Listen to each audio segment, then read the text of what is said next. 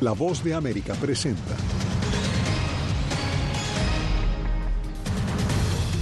Israel accede a detener hostilidades en Gaza cuatro horas diarias, anuncia Estados Unidos. Cinco aspirantes republicanos a la Casa Blanca debaten sobre aborto y migración con la ausencia notable de Donald Trump. Retorno a la libertad. La guerrilla del ELN libera al padre del futbolista colombiano Luis Díaz. Y regresan las grabaciones a Hollywood tras un acuerdo que pone fin a la huelga de cuatro meses del sindicato de actores.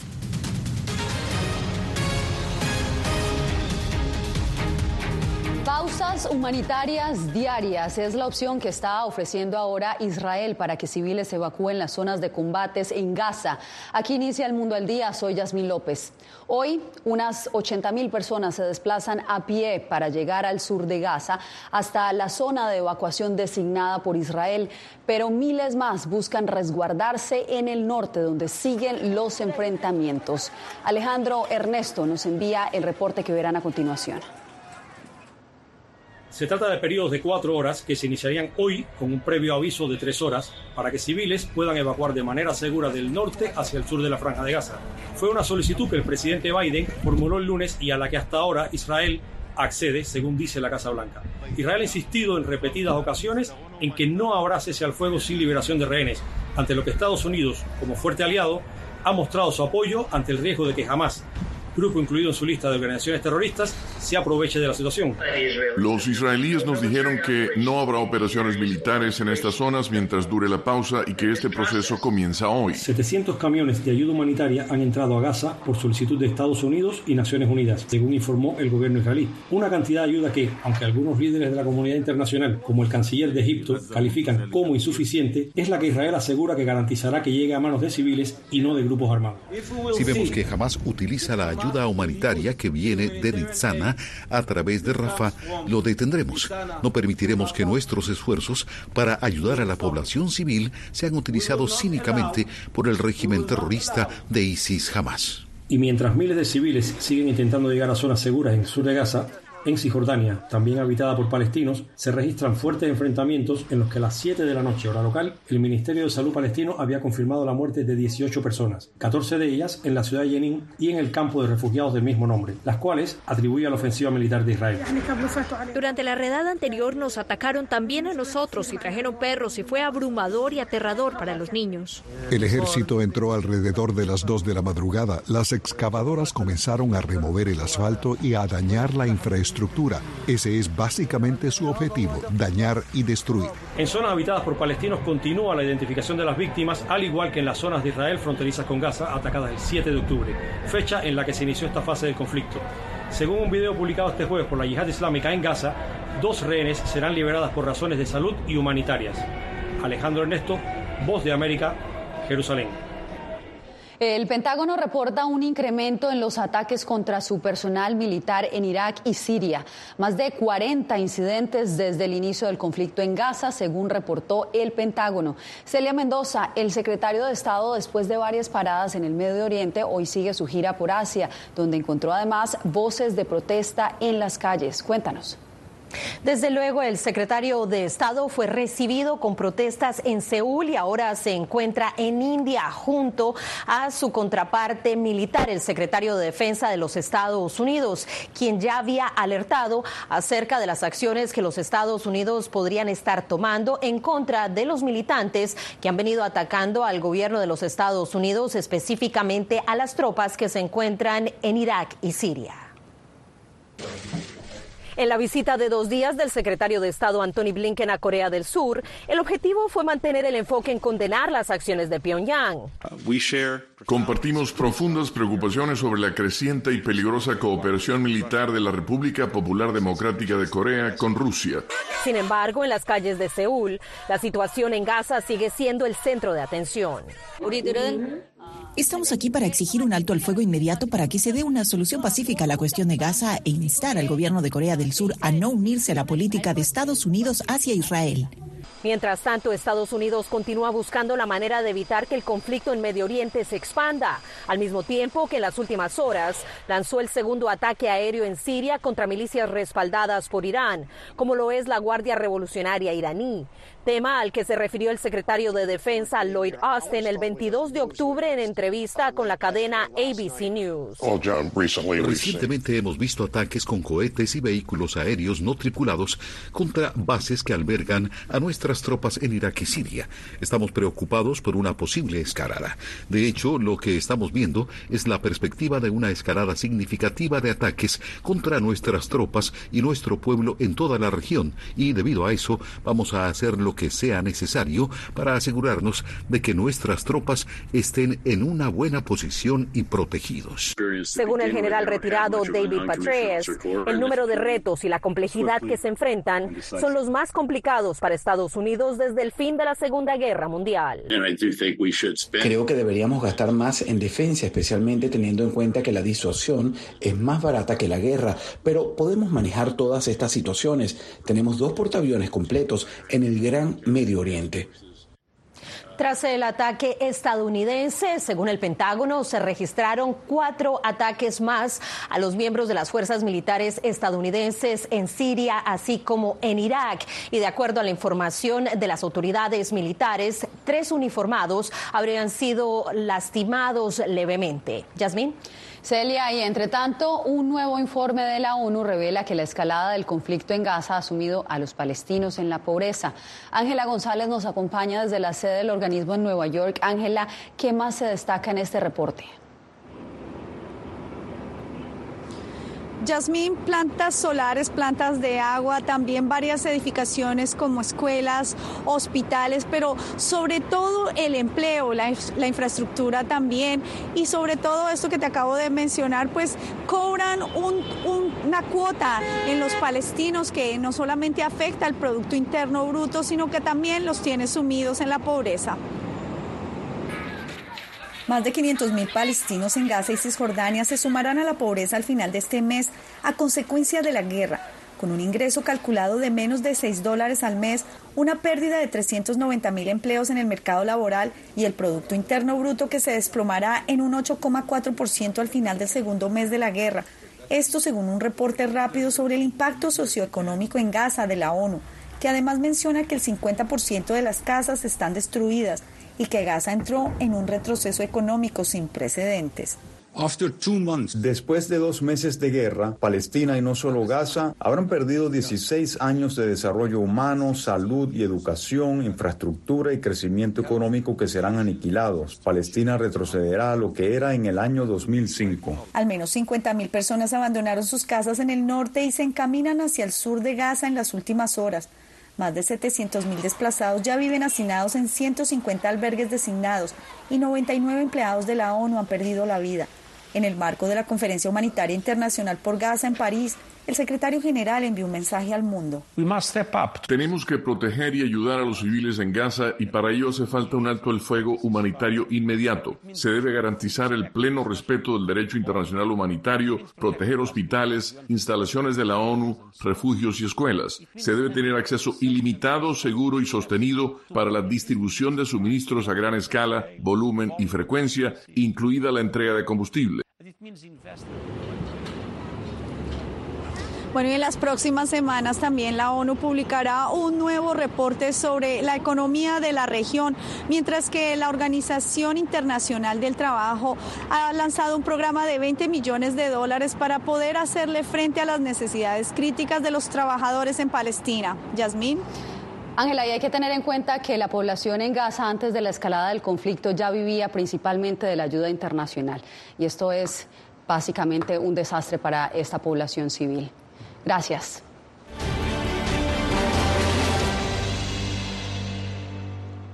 Cinco candidatos se enfrentaron la noche de este miércoles durante el tercer debate de las primarias republicanas. Pocas críticas se llevó el expresidente Donald Trump, quien nuevamente decidió no asistir. Como nos informa Paula Díaz, la migración y el aborto dominaron el evento. Don't make the American people think el tercer debate republicano estuvo centrado en conocer las posiciones de los precandidatos en materia de política exterior. Los cinco aspirantes coincidieron en señalar a Irán por la reciente escalada de violencia en la franja de Gaza. Discreparon en el apoyo que debe prestarle Washington a Kiev frente a Moscú, abordaron la situación en la frontera sur y hasta comentaron sobre la crisis en Venezuela. Todo ello apenas un día después de que el Partido Republicano sufriera un nuevo varapalo en las elecciones locales celebradas en varios estados, unos comicios marcados por el derecho al aborto al que se oponen los conservadores. Ramaswamy no dudó en señalar a la dirección del partido por los resultados. Creo que aquí está sucediendo algo más profundo en el Partido Republicano y estoy molesto por lo que pasó anoche. Al final del día nos hemos convertido en un partido de perdedores. La campaña del presidente Joe Biden siguió de cerca el debate. Creo que Ramaswamy y DeSantis dieron el punto cuando dijeron que el Partido Republicano es un partido perdedor. Durante el debate hubo fuertes enfrentamientos entre la exembajadora de la ONU, Nikki Haley, y el empresario Vivek Ramaswamy. In the last debate, she made fun of me for actually joining TikTok while her own daughter was actually using the app for a long time. So you might want to take care of your family first. Leave my daughter out of your voice. El analista republicano Félix García afirma que en el debate se tocaron los temas más importantes para el país, pero que el expresidente Donald Trump se perfila como el abanderado republicano. Ahorita realmente la pelea es quién va a ser el siguiente vicepresidente de los Estados Unidos. Al mismo tiempo que se desarrollaba el debate republicano, el expresidente Donald Trump, que lidera las encuestas del partido para la nominación, participaba en un mitin en la próxima localidad de Hialeah. Trump prometió deportaciones masivas de llegar a la Casa Blanca. Paula Díaz, Voz de América, Washington. Vamos ahora a Bogotá con Jair Díaz porque hoy fue dejado en libertad el padre del delantero del Liverpool y la selección Colombia, Luis Díaz, tras permanecer 13 días secuestrado por la guerrilla del ELN. Jair, ¿cuál es el estado del señor Mane en este momento y cómo se logró la liberación? Yasmín, Luis Manuel Díaz se encuentra en óptimas condiciones. El padre del jugador fue entregado hacia las 11 de la mañana por el ELN a una comisión humanitaria de la ONU y de la Iglesia Católica. Luego esta comisión lo trasladó en un helicóptero hasta Valledupar. Allí recibió asistencia médica. Mientras tanto, así reaccionaron sus familiares en su tierra natal, en Barrancas, en La Guajira. Bienvenido a tu familia. Con estas lágrimas de felicidad recibieron la noticia de la liberación de Luis Manuel Díaz en su tierra natal, Barrancas, en La Guajira. Según las autoridades, el secuestro del progenitor del delantero del Liverpool y la selección Colombia, Luis Díaz, se habría planeado durante cinco meses. Satisfecha porque el Señor escuchó nuestros clamores y creyendo y confiando en Él, esperamos este momento muy lleno de tranquilidad, las lágrimas son de alegría.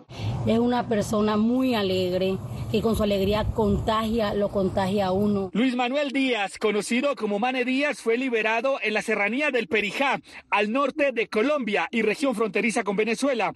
El hombre de 56 años fue entregado a la Iglesia Católica y a una comisión de la ONU en óptimo estado de salud. Diferentes sectores celebran su regreso a casa y hacen un llamado a la guerrilla del ELN a acabar con la práctica del secuestro. Viva la libertad y la paz. Celebramos la liberación del señor Luis Manuel Díaz, padre de nuestro futbolista Lucho Díaz. Asimismo, nos gustaría celebrar la liberación de todos los secuestrados en Colombia. Que ningún colombiano esté secuestrado por estos grupos guerrilleros. Compartimos la alegría de la familia de Don Mane Díaz, sus amigos y todo el país que vivieron la angustia por la privación de su libertad el senador Iván Cepeda, miembro del equipo negociador del gobierno con el ELN, apuntó que el secuestro es una violación del derecho internacional humanitario. Esperamos y exigimos que sean en el sentido, primero, de devolver a quienes tiene hoy el ELN en su poder y, en segundo lugar, a renunciar a esta práctica Mientras tanto, el Liverpool también celebró la liberación de Mane Díaz. Su hijo, Luis Díaz, fue titular en el partido hoy contra Toulouse por la Liga de Europa. Yasmín. Pues estas sí que son buenas noticias, Jair. Gracias por el reporte. Usted no se mueva, porque al volver, una empresa francesa retoma la explotación petrolera en Venezuela luego del alivio a las sanciones de Estados Unidos.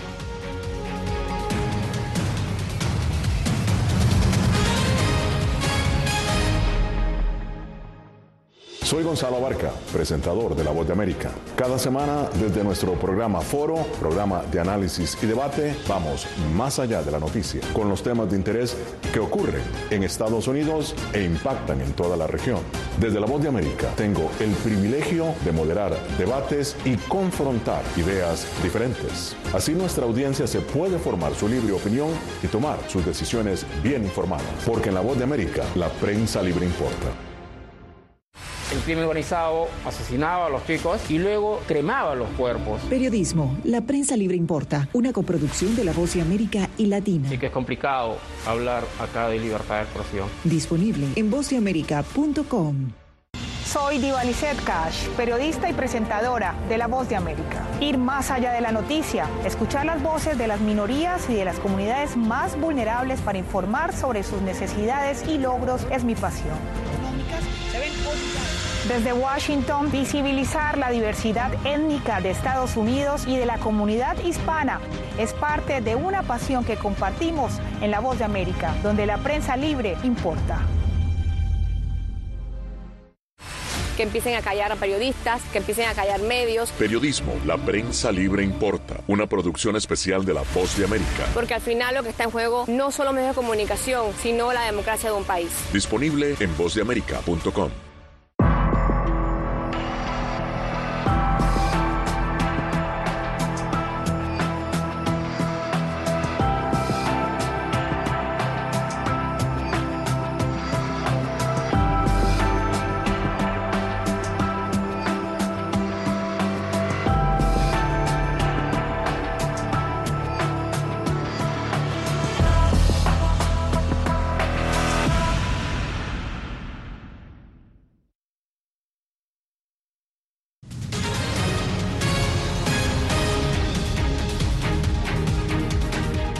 Ecuador recibió a la jefe de la Agencia de los Estados Unidos para el Desarrollo Internacional, Samantha Power.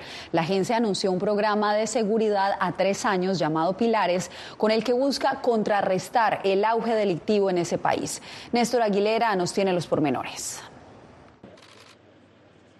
Durante cerca de dos horas, la administradora de la Agencia de Estados Unidos para el Desarrollo Internacional, Samantha Power, pudo conocer de primera mano un proyecto localizado en las afueras de Quito, mediante el cual uno de los socios, una importante cadena de supermercados ecuatoriana, establece vínculos con pequeños agricultores para mejorar sus condiciones de vida. Al tener este acompañamiento, esta guía, esta asesoría en, aspectos técnicos y lógicamente pagándole ya un valor justo a estos productores, lógicamente sabemos que definitivamente van a salir eh, fortalecidos. La iniciativa identificó a 700 productores de distintas zonas del país, a los que a través de una inversión de USAID de 3 millones de dólares se les brindará acceso a un mercado seguro, garantizando precios y evitando los intermediarios. Para poder producir más y mejor. Esta visita también permitió a Samantha Power reunirse con representantes de la sociedad civil que trabajan en proyectos vinculados con el fortalecimiento de la democracia. Además, mantener abierta la oferta de Estados Unidos de colaborar en problemáticas urgentes como el combate al crimen organizado. El esfuerzo de apoyar a las autoridades y a la gente ecuatoriana a reducir la violencia y combatir el crimen es una prioridad para el gobierno de los Estados Unidos. Y es por eso que Power también anunció la implementación de un programa de 17 millones de dólares con gobiernos locales, incluido el de Quito, destinado a fortalecer la organización comunitaria. La agenda de la funcionaria también incluyó encuentros con los presidentes saliente y entrante, Guillermo Lazo y Daniel Novoa, respectivamente. Néstor Aguilera, Voz de América, Quito. Venezuela retomó la explotación petrolera tras el alivio temporal de las sanciones de Estados Unidos que había impuesto a PDVSA. Adriana Núñez Rabascal nos amplía. La empresa explotará crudo y gas en el lago de Maracaibo, al occidente de Venezuela. De acuerdo con el ministro de Petróleo, la producción en ese campo podría pasar de 20 mil a 60 mil barriles por día a mediano plazo. No importa eh, las circunstancias que podamos estar viviendo. Si llegamos a unos buenos entendimientos, una buena conversación, siempre vamos a lograr los objetivos en común, que es levantar la producción, la cifra es vista con cautela por expertos. Es poco, pero para las actuales circunstancias es una buena señal. La compañía francesa Moret et Prom detuvo sus operaciones en el país cuando Estados Unidos impuso sanciones a la petrolera local PDVSA. Sin embargo, durante esos cuatro años de paralización, tuvo que pagar gastos de mantenimiento de instalaciones. De allí el interés de estas empresas que ya están en Venezuela, a quien PDVSA les debe dinero, de obtener un permiso de las autoridades norteamericanas para tener operaciones y, y exportar crudo y así comenzarse a cobrar las deudas. Venezuela insiste en afirmar que cumplirá su meta de levantar la producción, actualmente estancada en 733 mil barriles diarios, según la OPEP. Estamos seguros que vamos a llegar casi al millón de barriles y por supuesto con unas miras de, de superar el próximo año 2024. Tenemos los planes. Va a ser difícil y, y un millón pues inalcanzable, sinceramente. Por ahora, la petrolera PDVSA mantiene reuniones con la española Repsol y la italiana Eni para dar luz verde a un proyecto gasífero en el oriente del país. Adriana Núñez Rabascal, Voz de América, Caracas. Honduras reprueba nuevamente indicadores y no podrá acceder a los fondos de la cuenta del milenio. Regresamos con más.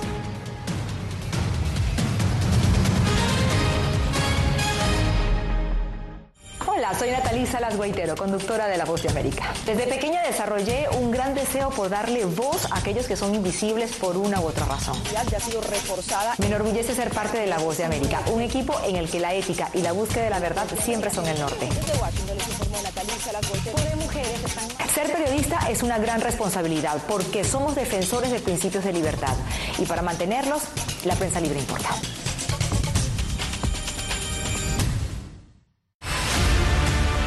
No concibo una democracia sin, sin periodistas. El libreto manda a un conflicto constante con la prensa independiente, con los medios de comunicación. Periodismo, la prensa libre importa, una coproducción de La Voz de América con nuestras afiliadas en la región. Se ejerció esta profesión con mucho eh, miedo. ¿Cuántos periodistas van muertos ya? Por decir la verdad. Disponible en vozdeamerica.com. Soy Fabiola Chambi, corresponsal de La Voz de América en Bolivia. Retratar la complejidad de mi país para una audiencia internacional le ha dado una nueva perspectiva a mi labor como periodista. Desde esa mirada descubro en el día a día que el trabajo que realizo en La Voz de América me ha permitido dar vida a los valores del periodismo profesional. Aquel que les informa a ustedes, nuestras audiencias, con balance, precisión y profundidad. Porque en La Voz de América, la prensa libre importa.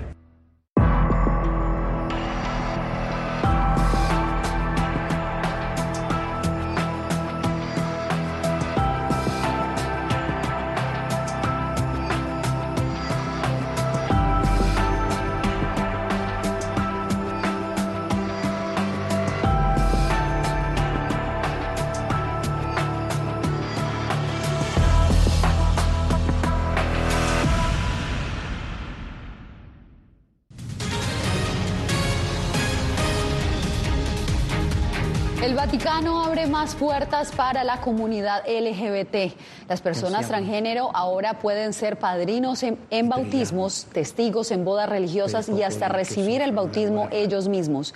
Las nuevas normas proceden de una serie de preguntas presentadas al Dicasterio para la Doctrina de la Fe por el obispo brasileño Giuseppe Negri, quien buscó orientación sobre la participación LGBT en los sacramentos.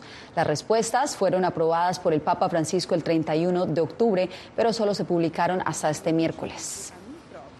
El gobierno de Honduras mostró su inconformidad al reprobar una vez más los indicadores para acceder a los fondos de la cuenta del milenio. Óscar Ortiz con el informe.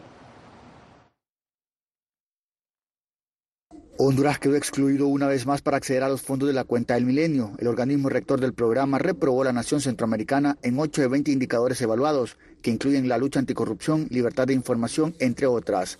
El gobierno de Honduras rechazó la reprobación. No fue tomado en cuenta ninguna de todas las medidas que se han cumplido y que se han hecho para, para combatir la corrupción. En los últimos 14 años, Honduras ha dejado de percibir entre 300 y 400 millones de dólares por no aprobar los indicadores. Solamente tuvo éxito en 2004, cuando accedió a 215 millones de dólares. La Cuenta del Milenio es un programa del gobierno de Estados Unidos que permite a los países en vías de desarrollo acceder a recursos no reembolsables. La embajadora estadounidense Laura Dogu se pronunció. Sé que el gobierno ha tratado de atacar ese problema, pero según los diferentes ONGs que están trabajando, estudiando este área, obviamente ah, hay, hay más que necesitamos hacer conjunto. Pese a no recibir fondos a través de la cuenta del milenio, Estados Unidos ha invertido este año unos 800 millones de dólares en cooperación a la nación centroamericana, destinados a repotenciar Fuerzas Armadas y fortalecer programas sociales, según cifras oficiales. Este programa toma como referencia para sus evaluaciones a organismos como Banco Mundial, Fondo Monetario Internacional, así como UNESCO, entre otros, para considerar un país viable o no. Oscar Ortiz, Voz de América, Tegucigalpa. En instantes, la histórica huelga de actores de Hollywood llega a su fin con un acuerdo tentativo con los estudios.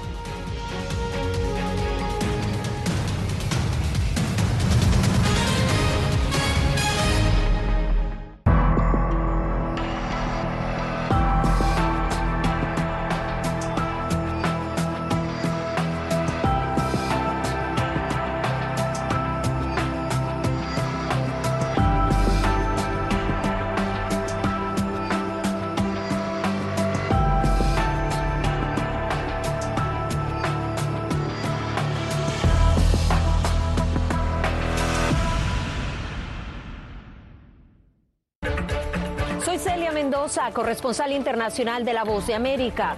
Desde que me uní a este equipo de profesionales hace más de una década, he tenido la oportunidad de descubrir un mundo de noticias que comparto con ustedes. La Voz de América habló con el director. Porque siempre estoy en el lugar de los hechos, entregando información veraz, clara y precisa, manteniendo nuestro compromiso periodístico, porque en La Voz de América la prensa libre importa.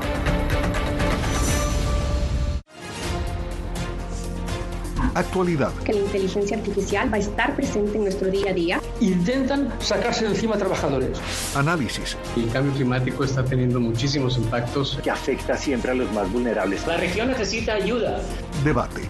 Proteger a las escuelas con armamentos. Es una total eh, ridícula, es algo inverosímil. Con la información más allá de los titulares. Todas las semanas por La Voz de América. Desde Washington, le saluda Gonzalo Abarca. Hola, soy Oscar Ortiz Barahona, corresponsal La Voz de América. Ser La Voz de América desde Honduras me permite conectarme con todos ustedes, nuestras audiencias en todos los países del continente, ofreciendo información veraz sobre los temas que más te impactan. Honduras y los Estados Unidos han ejercido labores humanitarias. Más de 40 viviendas. Desde perspectivas humanas y con base en hechos, te informamos para que seas tú quien formes tu propia opinión. Porque La Voz de América, la prensa libre, importa.